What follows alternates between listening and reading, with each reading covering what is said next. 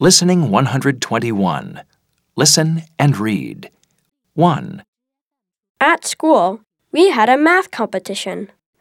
We had to do addition and subtraction. Carl won.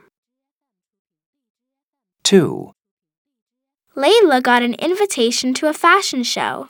There were lots of people there, so she sat on the floor on a cushion.